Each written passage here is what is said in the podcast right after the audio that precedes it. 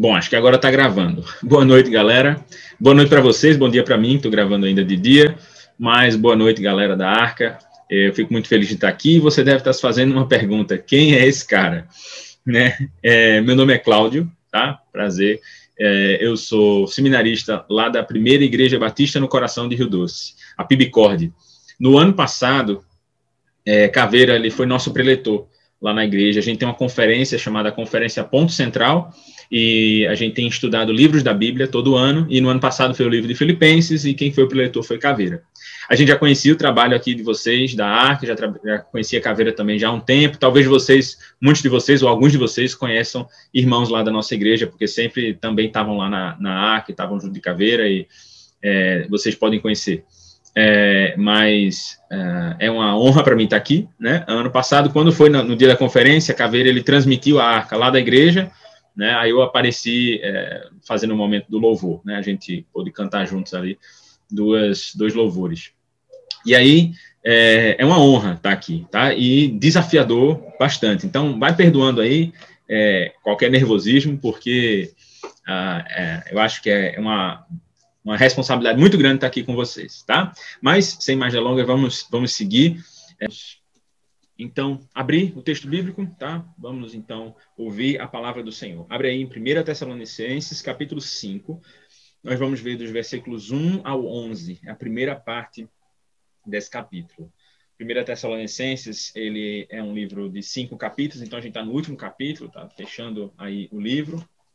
Ah, e esse capítulo tem duas partes. A gente vai ver essa parte é, do 1 ao 11. Vamos então ler o texto. Só ajeitar um detalhe aqui. Pronto. Vamos ler. Mas, irmãos, acerca dos tempos e das estações, não necessitais de que vos escreva. Porque vós mesmos sabeis muito bem que o dia do Senhor virá como um ladrão da noite.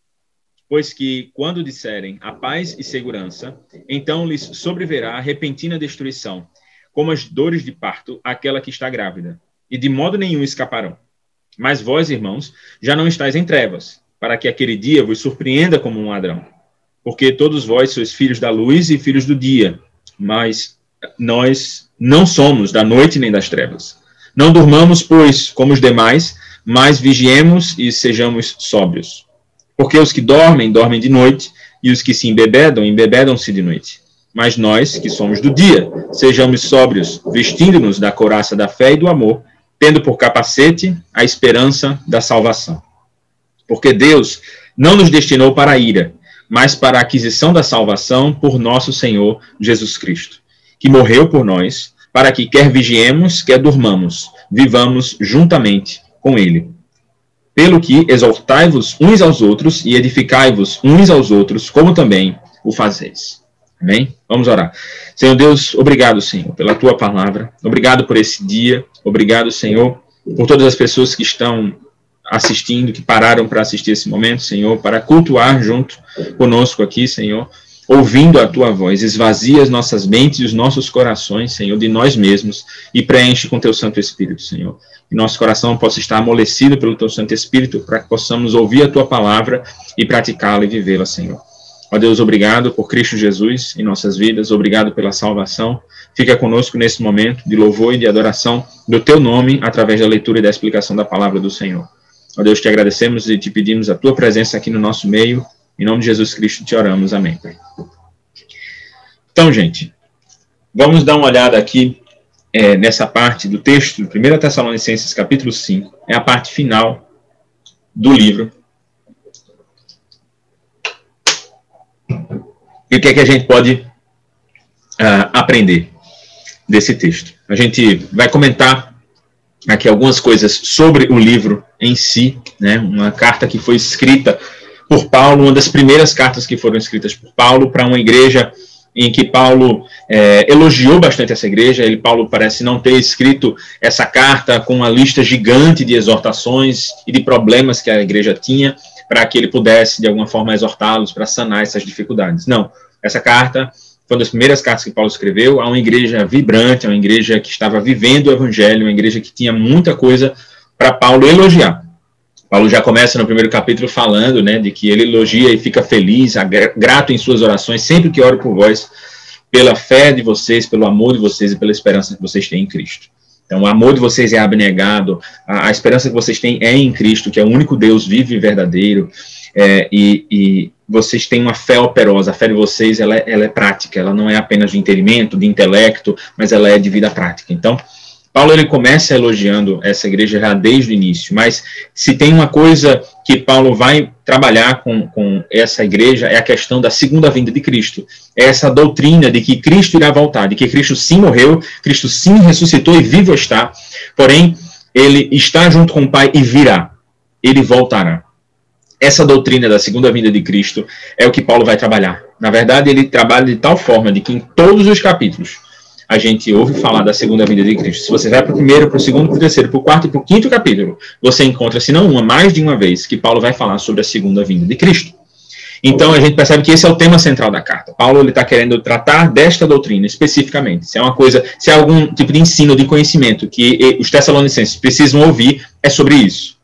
E de alguma forma ele quer falar sobre isso, porque o objetivo dele é trazer esperança a uma igreja que já era vibrante, já era ativa, já vivia o evangelho de maneira digna, e Paulo queria encorajar eles a continuarem. Paulo ele diz: olha, é, vocês estão bem, tá certo? Porque vocês têm vivido de uma maneira digna do, da vocação que vocês receberam, que é o que a gente ouve em outras cartas de Paulo, né?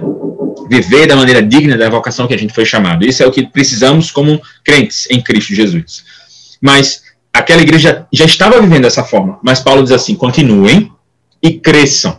Esse é o objetivo de vocês. Então, Paulo queria encorajar aquela, aquele grupo, aquela igreja, aquela comunidade a crescer mais ainda em Cristo. Não, não ficar num, num platô, não ficar numa, numa média, mas dizer assim: vocês estão bem, mas isso tudo é por causa de Cristo. Continuem a crescer em Cristo. Tá? E, e, lembrem da esperança que vocês têm em Cristo. Eles estavam em dúvidas. Mas quem morre? Quem, quem, quem estava, está em Cristo, mas acaba morrendo? Não vai ver a segunda vinda dele. Então vai se perder, não vai ser salvo.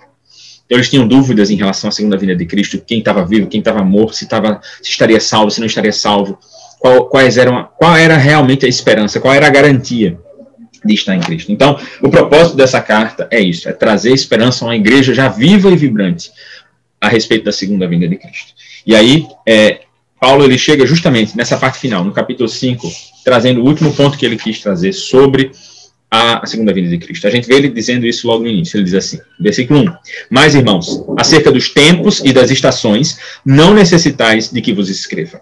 Então, Paulo ele está dizendo assim: é, é, acerca dos tempos e das épocas e de quando vai acontecer, quando Cristo vai voltar, isso não compete a vocês. Isso aí eu quero que vocês sejam ignorantes. Isso aí, é, é, quanto a isso, a gente não vai ficar aqui fazendo genealogias, a gente não vai ficar aqui fazendo cálculos, a gente não vai ficar aqui fazendo previsões.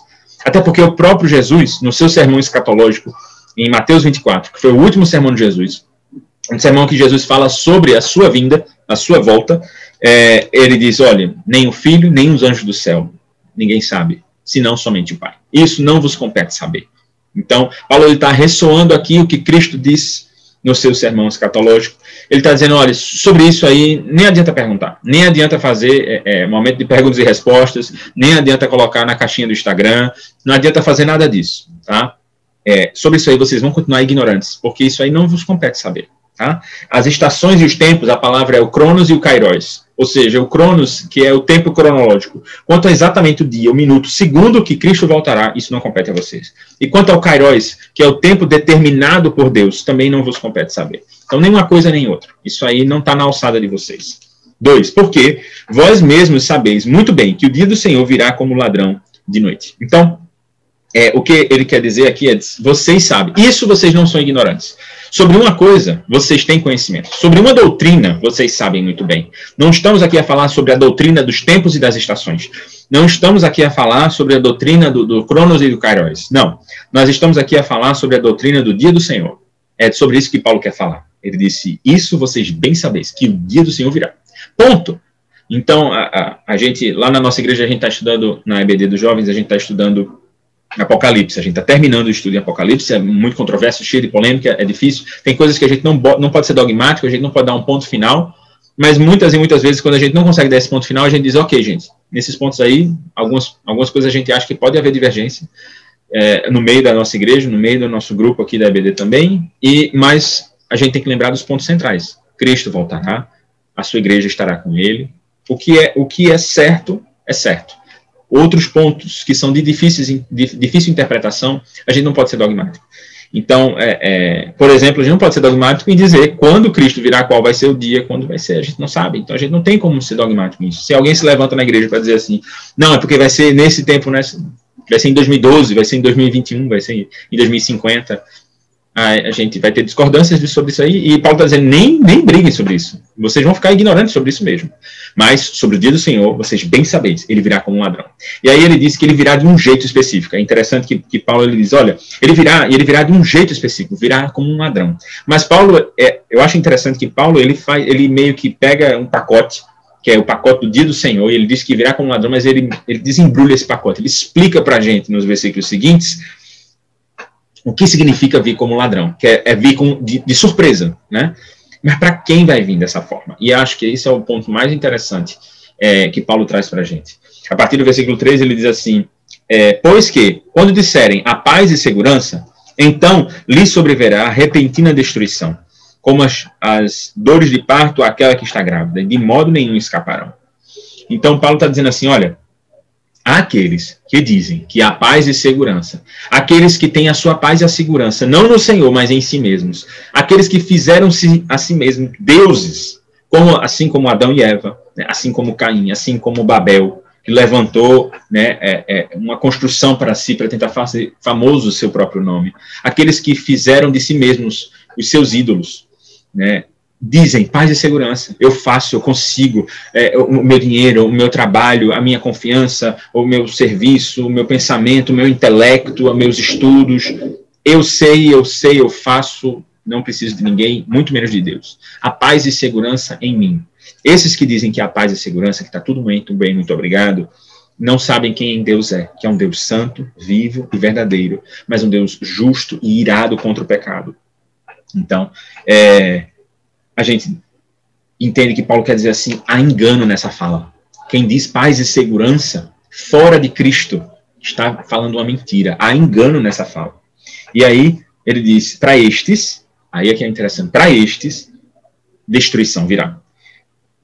Essa é a realidade. Eles vivem uma vida de engano, porque eles dizem que fora de Cristo existe paz e segurança. Mas isso é uma vida de mentira. Qual é a verdade realmente? Qual é a realidade deles? Destruição.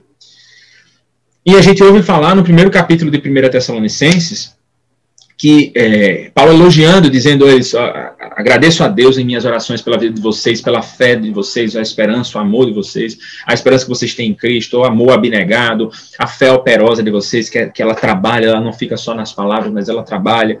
E ele diz, porque vocês, deixando para trás os ídolos, vocês vieram adorar o único Deus, vi, único, um só, é vivo, que é verdadeiro, a, a saber, Jesus Cristo, que vem nos livrar da ira vindoura. E é isso que Cristo veio fazer. Ele vem nos livrar da ira vindoura. Foi isso que ele veio fazer. Ele morreu e ressuscitou para nos livrar da ira vindoura, porque a ira de Deus virá sobre aqueles que não estão em Cristo. Porque Deus é um Deus justo e não é, não fechará os olhos para o pecado. Né? E é, haverá essa ira. Então, quando ele fala de destruição, é a ira do Senhor contra o pecado do homem um homem em rebelião contra Deus. Apenas os que estão salvos em Cristo Jesus. Não virá repentina destruição. Não será surpresa. E é isso que Paulo quer trazer aqui. Não. O dia do Senhor virá como ladrão para aqueles que não estão em Cristo. Então, cuidado com o ensinamento sobre a segunda vinda de Cristo. Porque virá destruição e ira do Senhor não para a igreja, mas para aqueles que não estão em Cristo. E aí, por isso que ele diz que são dores de parto é, não posso dar exemplo de dor de parto, não posso concordar. É, exatamente, é isso mesmo. Porque é, nunca parei, nem vou né, é, passar pela, por essa experiência e, e, ainda não, né, com minha esposa, a gente ainda não teve filhos, então não posso falar nem com, pro, com uma certa proximidade sobre o que significa dores de parto. Mas, pelo que se entende, né, é que Paulo está usando essa imagem, de, dessa figura de dores de parto, para dizer, olha, do mesmo jeito que as dores de parto são um aviso de que virá, e é inevitável, é assim que virá a destruição. Para esses que, que, que vomitam, para esses que arrotam paz e segurança. Tá? Então, essa é a realidade deles. Mas qual é vocês, igreja do Senhor? Ele diz, mais vós, igreja do Senhor. Versículo 4. Paulo usa esse, esse mais aí para dizer, né? Como a gente ouve falar lá em Efésios 2, mais Deus, né? Vós estavas perdidos em vossos delitos e pecados, mais Deus, todavia o Senhor nos salvou em Cristo Jesus. Então, é, aqui ele diz mais vós. É diferente. O dia do Senhor para vocês é diferente. Veja, o dia do Senhor virá. Ponto. Porém, o dia do Senhor virá de uma maneira diferente para diferentes grupos. Só existem dois grupos, na verdade, desde Gênesis. Né? A gente tem a semente da mulher e a semente da serpente. A gente tem lá Abraão recebendo uma bênção do Senhor e uma promessa do Senhor, porque ele é a representação ali da semente da mulher. E Deus disse que da semente da mulher viria aquele que iria esmagar a cabeça da serpente. E ali existe um evangelho, existe uma boa nova, de que esse mal que parece ser tão grande, ele será esmagado, porque ele é pequeno, e ele, será dizimado. E essa semente serpente que parece vencer, que parece dominar os, os povos, que parece ter um poder político, econômico, é, será esmagado porque nosso Deus é soberano, é justo e bom e acima de todas as coisas. Então aqui o dia do Senhor virá, ponto, o dia do Senhor virá. Mas, para quem diz paz e segurança, esses que têm segurança fora do Senhor, será destruição. Para vocês, irmãos, em Cristo, para vocês, igreja do Senhor, que têm a segurança no Senhor, não será destruição e não será surpresa. Então é isso que a gente tem que lembrar. É, nós devemos vigiar, mas não vigiar no medo da surpresa de que Cristo ia voltar a qualquer segundo. E eu não sei se eu pedi perdão hoje de manhã. Nós estamos, nós estamos selados em Cristo. E nós devemos ter essa paz e segurança em Cristo. É cuidado para a gente não interpretar essa, essa paz e segurança de maneira errada. Quando Paulo está usando aqui, ele está dizendo que as pessoas estavam dizendo paz e segurança de si mesmos. Nós podemos dizer que temos paz e segurança, sim, mas em Cristo e essa paz de segurança nos leva a uma fé operosa, a uma prática, a uma vida de prática, a uma vida que tem que ser que ela tem que ser concorde, que ela tem que andar concordemente com os ensinamentos de Cristo. Cristo nos salvou e isso nos coloca, nos leva para uma vida de santidade. Mas é, é, isso, isso, não é excludente. Nós temos que entender que, que essas coisas andam juntas. Uma vida de santidade ela anda junto com quem foi salvo por Cristo, né? É, mas a gente tem que lembrar que esse vigiar não é tipo assim, Hoje eu estou garantido, amanhã eu não sei. Hoje eu estou garantido, amanhã eu não sei. Essa inconstância não é o que significa vigiar. Vigiar significa devemos ser servos e filhos honrados, porque somos filhos da luz, somos filhos de Cristo. Devemos estar, viver disciplinados, viver sobre o discipulado de Cristo, sobre a disciplina de Cristo, sobre os, sobre os ensinamentos de Cristo, porque aquele que me ama guarda os meus mandamentos. Então, aqui ele diz no versículo 4, porque destruição, o que significa destruição? Né? Essa destruição é a ira contra o pecado. É a ira contra o pecado. E nós sabemos, lá em Isaías 53, versículo 10, que agradou ao Senhor moê-lo. Agradou ao Senhor moer a sacrificar o seu filho. Isaías 53 fala do servo sofredor. Aquele sobre quais, a, a, segundo as suas pisaduras, nós seremos sarados. Aquele que foi em silêncio para o matadouro e que levou sobre si os nossos pecados. Então, é, Cristo, ele levou a ira de Deus. Na cruz do Calvário, ali, nós sabemos que a ira de Deus caiu sobre ele para que ele pudesse redimir a sua igreja. Então, nós não devemos temer a ira do Senhor, porque sabemos que nós fomos libertos da ira de Deus, que os nossos pecados foram imputados, foram colocados em Cristo, e hoje nós temos paz e segurança em Cristo. Então, é muito interessante perceber como é, é, o que Deus busca é ter esse relacionamento, essa aproximação, esse momento de presença com Ele. Era isso que era o Éden antes do pecado. Deus ele ia todo dia para andar e conversar com Adão e com Eva. E é, Deus ele quer isso, presença, relacionamento, conversa, diálogo. E, e o pecado ele traz afastamento, ele traz distanciamento. E Cristo ele vem para trazer de novo essa aproximação. Eu estava vendo uma uma análise geral do Pentateuco, análise de Gênesis, Êxodo, Levítico, Números e Deuteronômio. Eu achei muito interessante, porque a gente vê todos os conflitos lá de Gênesis por causa do pecado. E aí em Êxodo, né, Deus, a gente vê Abraão, Isaac, Jacó, José, aí o povo vai para o Egito e o povo daqui a pouco tem outro faraó e o povo passa a ser escravizado e passa 400 anos sendo escravizado no Egito e Deus levanta um homem, Moisés, para libertar o povo e ele liberta o povo e, e depois da libertação é que Deus entrega uma lei Deus não, entrega uma lei, siga essas coisas aqui que você vai ser feliz, que você é, vai, agora sim eu vou a, a, a perdoar vocês. Não, ele primeiro liberta, para depois dizer assim, agora vivam segundo esse estatuto, segundo esses dez mandamentos que protegem várias coisas, é, segundo essas leis para que vocês possam se aproximar de mim. Então, é, é, é, muito diferente você analisar dessa forma do que você achar que existe ah, não sei quantas mil leis para que você, de alguma forma, seja purificado. Não é através dessas leis que somos purificados. As leis estavam lá para apontar para Cristo e as leis estavam lá para nos guiar até Cristo, como um tutor, assim Paulo nos ensina. E é interessante porque ah, em Êxodo, é, Moisés ele é levantado para construir uma tenda chamada Tenda do Encontro. É o encontro da presença, estar na presença de Deus. Mas não se podia entrar, nem o próprio Moisés, que foi levantado para isso, ele não podia entrar. Deus disse: você vai construir desse jeito, vai ser com essas medidas, com esses materiais, mas não vai entrar ainda não. Vem Levítico. E no primeiro versículo de Levítico a gente ouve falar de que Deus falou com Moisés da tenda do encontro, ou seja, Moisés estava do lado de fora. Ele, Deus falou da tenda e Moisés ouviu fora da tenda. E aí o livro todo de Levítico são as, as leis levíticas, né? As leis cerimoniais para que se pudesse chegar próximo de Deus, estar dentro do santo dos santos, estar dentro da presença de Deus e trazer a mensagem de Deus para o povo. Então, o entrar na presença de Deus, ele disse, eu sou santo, portanto vocês devem ser santos. Não, não se chega à presença de Deus de qualquer forma, porque terrível coisa cair na mão, nas mãos de Deus vivo. Estar diante da presença de Deus, nós derreteríamos.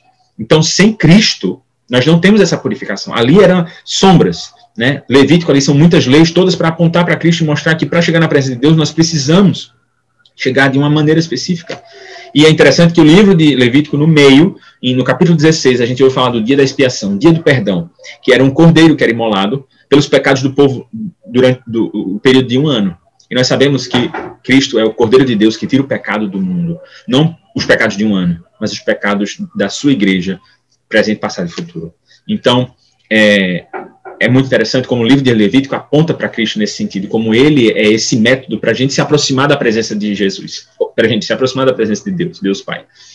É, e aí a gente chega em, em é, Números, e quando a gente chega em Números, o primeiro versículo de Números diz assim: Deus falou a Moisés na tenda do encontro. Depois de passar as leis cerimoniais, em que Deus disse, ok, para chegar à minha presença é dessa forma, em Números Deus diz assim, está é, é, escrito dessa forma, é, Deus falou a Moisés na tenda do encontro.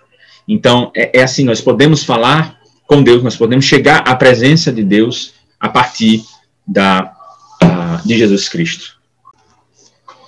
Então, a gente vê que tudo aponta para Cristo. A gente percebe que ah, o que Deus quer é esse relacionamento, é essa aproximação, essa proximidade conosco.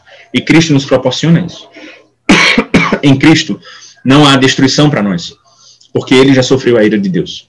Em Cristo nós temos paz com Deus.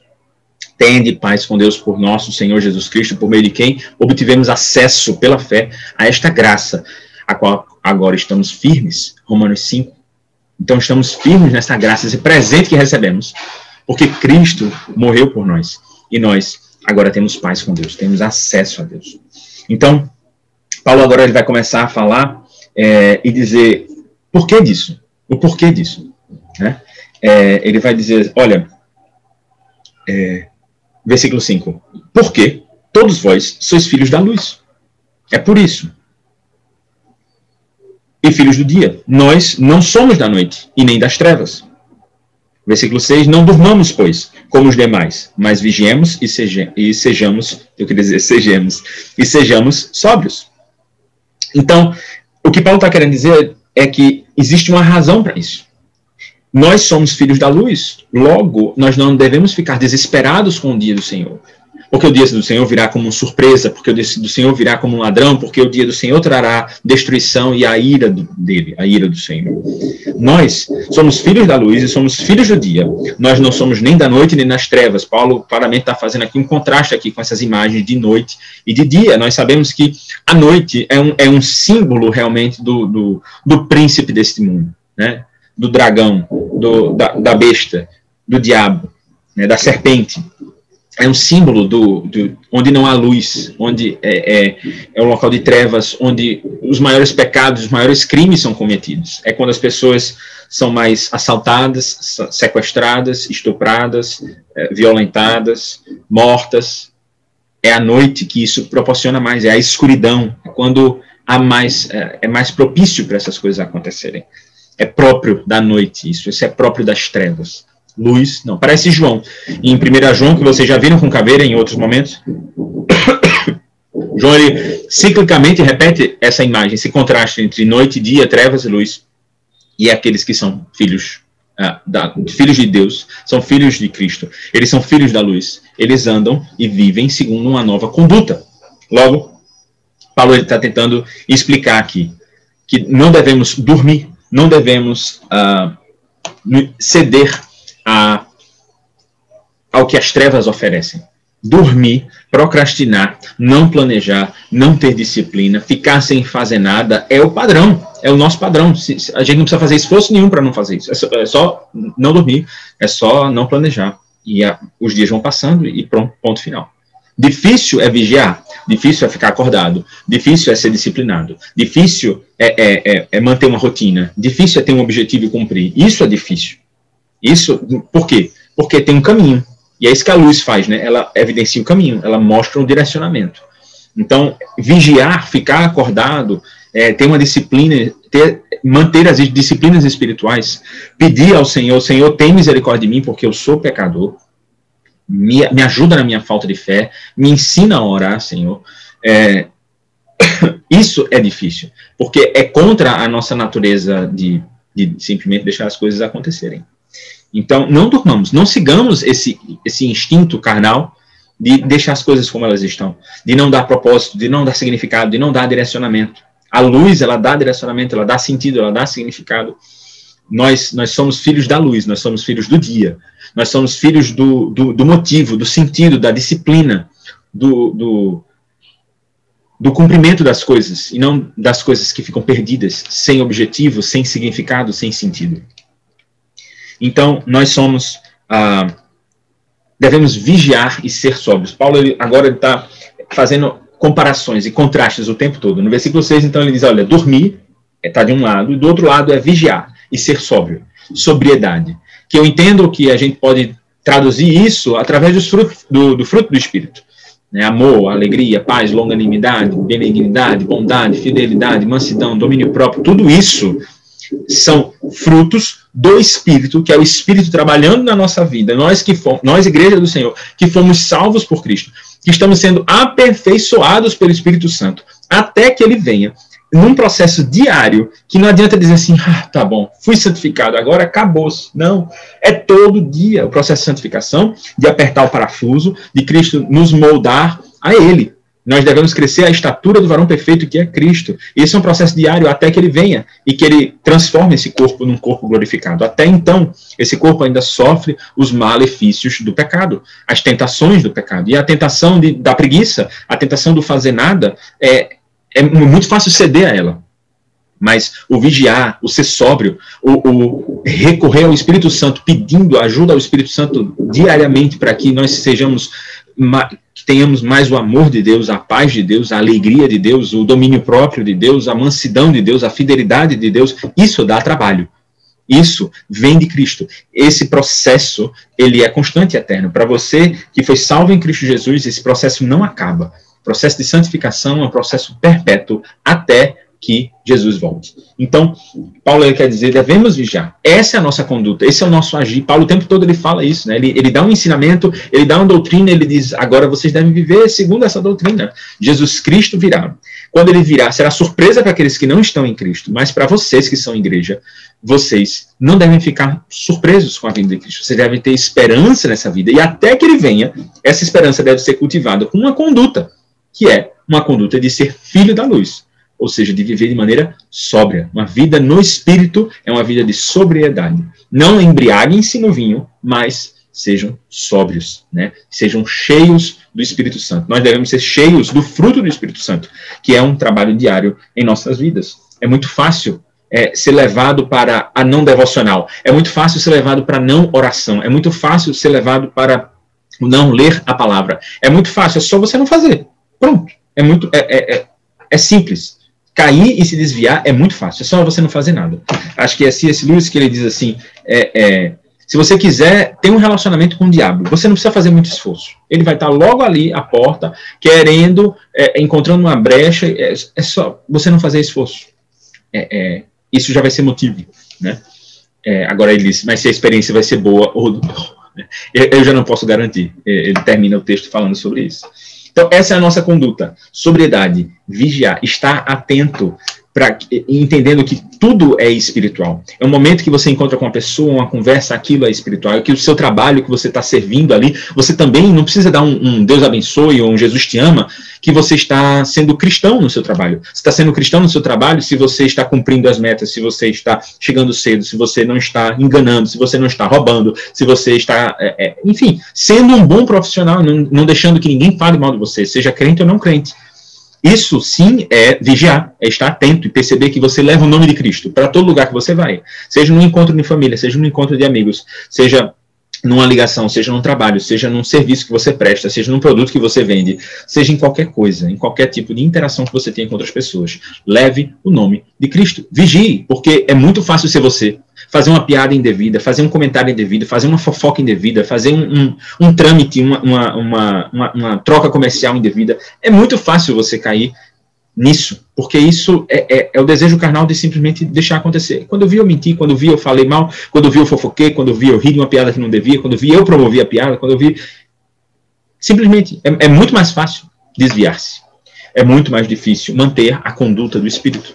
E Cristo diz que nós, agora tendo sido salvos, nós devemos viver essa vida. Né? Paulo diz que devemos ter essa vida que esteja concorde, concordando com esse chamado. E aí no versículo 7, ele diz assim, por quê? Né? Por que devemos ter essa conduta? Devemos vigiar, devemos ser sóbrios. Por quê? Paulo responde no versículo 7. Porque os que dormem, dormem de noite, e os que se embebedam, embebedam-se de noite. Ele responde, na verdade, no 7 e no 8. Mas nós, que somos do dia, sejamos sóbrios. Nós temos uma nova identidade. Nós somos agora filhos do dia, filhos da luz, filhos de Cristo. Nós somos nova criatura. E as coisas velhas já passaram, e eis que tudo se fez novo. E a nossa conduta agora é nova. Ela, ela se dá de uma maneira diferente. Mas nós somos filhos do dia, sejamos sóbrios. E aí eu acho lindo porque Paulo ele meio que costura, o, meio não, ele costura o capítulo 1 com o capítulo 5, ou seja, o livro todo. Ele vai falar de fé, esperança e amor. Lá no primeiro capítulo, versículo 10. É, não, perdão, versículo 3 ele vai falar lá que ele elogia, ele sempre está grato a Deus eh, em suas orações, dando graças a Deus pelo amor, pela fé e pela esperança de vocês. E aqui ele vai falar sobre fé, esperança e amor de novo. Para fechar o livro, ele diz assim: é, sejamos sóbrios, vestindo-nos da couraça da fé e do amor, tendo por capacete a esperança da salvação. Então, é, Paulo está costurando o livro falando sobre as três, é, chamado três virtudes teologais. As três virtudes mais importantes aqui, a fé, a esperança e o amor. E ele diz assim: é, vestindo-nos da defesa, o que é que nos defende em Cristo? É a nossa fé em Cristo. E é o nosso amor por Cristo, porque Cristo nos amou primeiro. É, é, é isso que nos defende, é a couraça, né? Nos defende. E tendo por capacete, eu entendo que o capacete é a parte principal, é a cabeça, é o carro-chefe, é o que leva. Né? Então, tendo por capacete a esperança da salvação. Então ele disse: olha, é, é, o seu deitar, é o seu levantar, é o seu dia a dia, é o seu respirar, é a sua oração, é a sua família, é tudo. Tudo ele gira em torno de Cristo. Cristo é, é a órbita. Tudo tá, tem que estar tá orbitando no meio de Cristo. Cristo é, é, é o centro das nossas vidas. Eles, a esperança da salvação é o motivo principal. Simplesmente assim, nós estávamos perdidos, não queríamos a Deus, não queríamos papo com Deus, estávamos distantes de Deus, estávamos em nossos delitos e pecados. Mas Deus escolheu nos salvar em Cristo Jesus. Então, essa é a nossa maior esperança, essa é a nossa maior boa nova, essa é a nossa maior notícia. Então, essa esperança da salvação em Cristo Jesus é o que deve nos, nos motivar diariamente. É o nosso carro-chefe, é o nosso capacete é o ponto principal da igreja, é a mensagem principal da igreja, é a mensagem principal que devemos levar, é a mensagem principal que devemos pregar. E aí, o versículo que está orbitando aqui, né, é o centro desse versículos de 1 a 11, o centro de tudo é o versículo 9. Ele diz assim: Porque Deus não nos destinou para a ira. De novo, ele conecta com o capítulo 1, porque no versículo 10 do capítulo 1 ele diz: Cristo Jesus, que nos livra da ira vindoura. Então aqui ele diz: Porque Deus não nos destinou para a ira, ele nos livrou da ira. Né? Mas para a aquisição da salvação por nosso Senhor Jesus Cristo, quem que morreu por nós, para que, quer vigiemos, quer dormamos, vivamos juntamente com ele. Esses são os versículos mais lindos que a gente tem aqui. Porque ele diz assim: é, Deus não nos destinou para a ira, Deus nos destinou para a, para a salvação, para a aquisição da salvação. O, o objetivo de Deus é que a gente adquirisse a salvação, ou seja, adquirimos como presente, como graça, e nós tivéssemos salvação em Cristo Jesus, para ter acesso a Deus, para ter comunhão com Deus. Esse era o objetivo de Deus, nos livrar da ira, para que pudéssemos ter acesso. Então a gente percebe aí que Paulo ele vem costurando isso desde o início.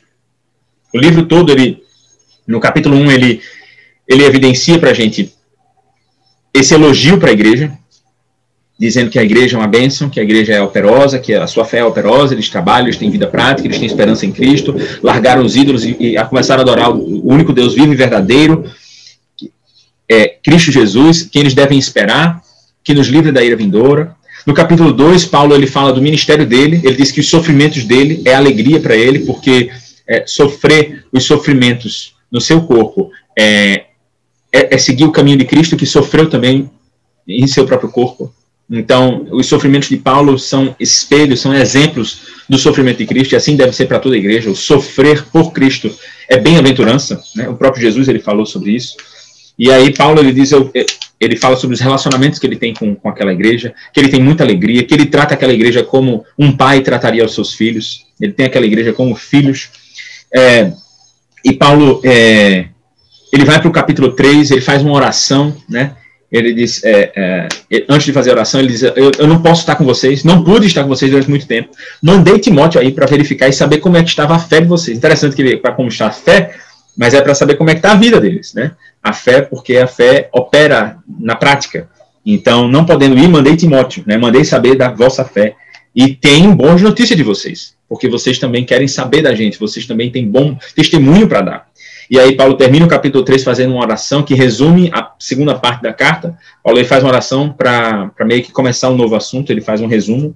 Ele diz lá, eu quero que vocês cresçam em amor. Sobre o amor, eu quero que vocês cresçam. É, que vocês vivam uma vida de santidade. E sobre a segunda vida de Cristo, que vocês tenham esperança. Esses três assuntos ele trata dali para frente, no capítulo 4. Eu estou falando tudo isso porque eu queria tocar no, no, assunto do capítulo 4. Que é Paulo exortando é, no Senhor, dizendo, olha, vocês têm vivido de maneira digna tá? Mas vivam e cresçam. Continuem e cresçam, mais ainda. Sobre a santidade, andem segundo a santidade. Ele fala sobre imoralidade sexual. E ele diz: vocês devem viver é, segundo a santidade e não segundo a imoralidade sexual. E ele exorta o povo em relação àquilo. Sobre o amor fraternal, já não tenho que escrever para vocês, já sabem o que é. De 1 João, João gasta o livro todinho para falar sobre o que é amor fraternal, praticamente. Né? Boa parte do livro ele fala sobre amor. Mas aqui Paulo diz: olha, sobre isso eu não preciso nem falar para vocês, vocês sabem o que é, mas vivam, cresçam. Né? Tenham um trabalho honesto, não pequem, não, não enganem os outros. E aí ele fala sobre a vinda de Cristo. Ele diz: sobre a segunda vinda de Cristo, eu não quero que vocês sejam ignorantes. A preocupação de Paulo com o ensino, a preocupação de Paulo com a doutrina, ele diz: eu não quero que vocês sejam ignorantes. Quanto aos que dormem no Senhor, esses estão garantidos, esses estão selados, não tenham medo. Tinha gente que na interação estava com medo porque é, esse aqui é crente em Cristo como a gente, está na nossa igreja, mas morreu. E agora? Esses que morrem não estão garantidos, não vão estar tá aqui na, na hora que Jesus voltar. Ele disse, não, quem está com Cristo, quer viva, quer morra, está com Cristo.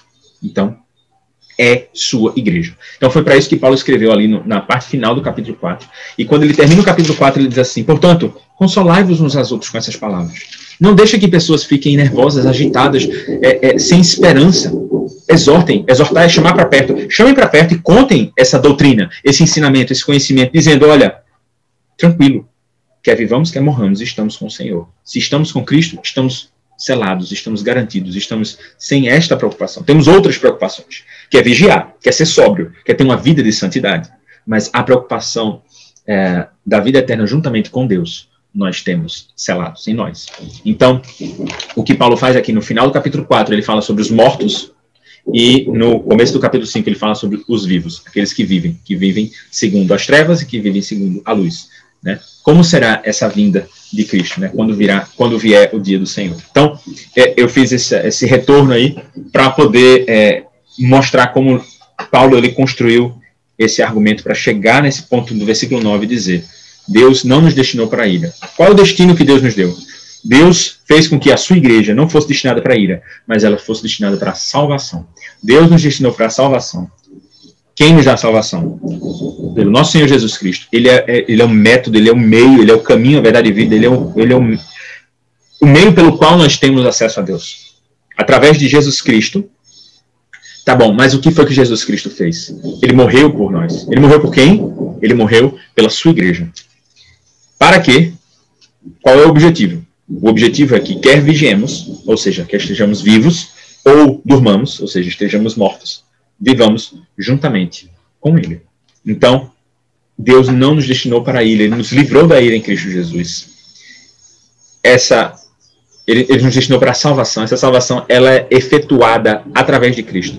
Por quê? Porque Ele morreu. Morreu por quem? Pela sua igreja, com o objetivo de que quer durmamos, quer vivamos, vivamos juntamente com Ele.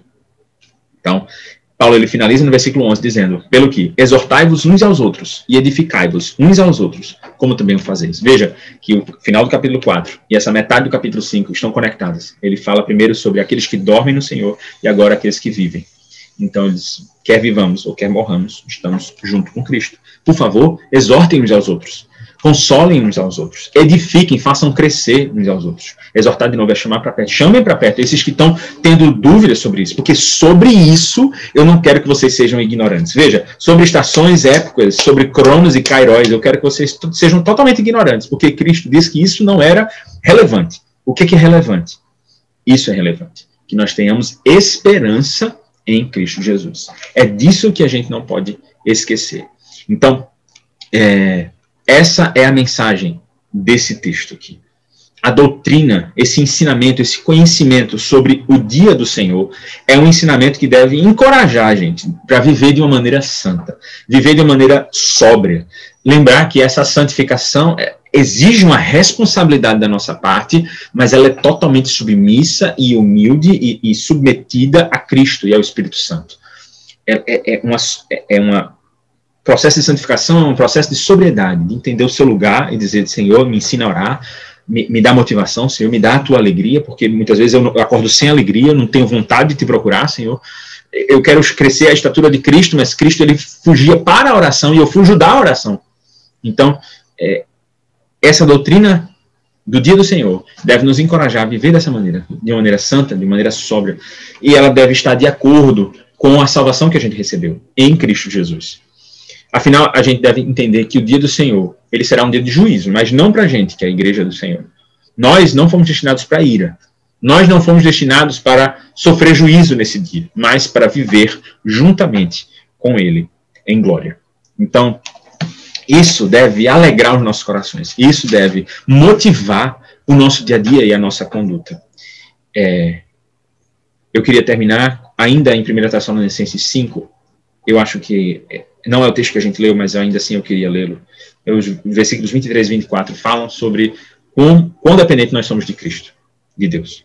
Versículo 23 ele diz: E o mesmo Deus de paz vos santifique em tudo, e todo o vosso espírito, alma e corpo sejam plenamente conservados, irrepreensíveis para a vinda do nosso Senhor Jesus Cristo. Fiel é o que vos chama, o qual também o fará. Então, Paulo termina o livro falando essas palavras e ele diz: que o Deus de paz é Ele que vos santifica corpo, mente e espírito. Corpo, alma e espírito. E vocês vão ser plenamente, completamente conservados, irrepreensíveis até aquele dia, até a volta de Cristo. Ou seja, o processo de santificação, que é, é constante até que venha, será garantido por Deus. É esse Deus de paz, é esse Deus de paz que faz isso. E ele termina dizendo: fiel é o que vos chama, o qual também o fará. Ele é que é fiel, ele é quem cumpre, ele o fará. Nós temos essa responsabilidade de viver segundo essa conduta, sejamos sóbrios, busquemos a Deus e nos coloquemos nessa, nessa posição de humildade diante de Deus, mas sabendo que Ele é fiel e Ele o fará. Ele está conosco. E que essa doutrina sobre o dia do Senhor seja um encorajamento para a nossa vida com Cristo. Gente, foi um, uma bênção estar aqui com vocês. Vamos orar. Senhor Deus, obrigado pela tua palavra. Senhor, nos encoraja a viver, Senhor, de maneira digna do Senhor. Ó Deus, nos motiva, Senhor, diariamente, traz a tua alegria para os nossos corações, Senhor. Ó Deus, nos leva para a oração, que possamos aprender mais do Senhor, para que possamos uh, nos parecer mais com Cristo, Senhor. Obrigado pela salvação em Jesus Cristo. Obrigado porque o Senhor não destinou a tua igreja, Senhor, para a perdição, Senhor, para a destruição ou para a tua ira, Senhor. Mas o Senhor destinou a tua igreja para a salvação em Cristo Jesus. Queremos estar diante da tua presença naquele dia e até lá, Senhor, queremos estar diante da tua presença todos os dias da nossa vida, Senhor nos ensina a orar, Senhor, nos ensina a te buscar. Ó Deus, eu te peço a tua misericórdia sobre as nossas vidas, Senhor. Fica conosco essa noite, durante essa nova semana que se inicia. Te pedimos perdão pelas nossas falhas e pecados, Senhor. Obrigado por esse tempo, obrigado por esse privilégio, Senhor, de falar a tua palavra. Ó Deus, tem misericórdia de nós. Assim te oramos em nome de Jesus. Amém. Meus irmãos, eu mais uma vez agradeço. Devo ter estourado o tempo aqui que era previsto. Peço perdão por isso, mas que Deus nos abençoe e até uma outra oportunidade. Deus nos abençoe. Amém.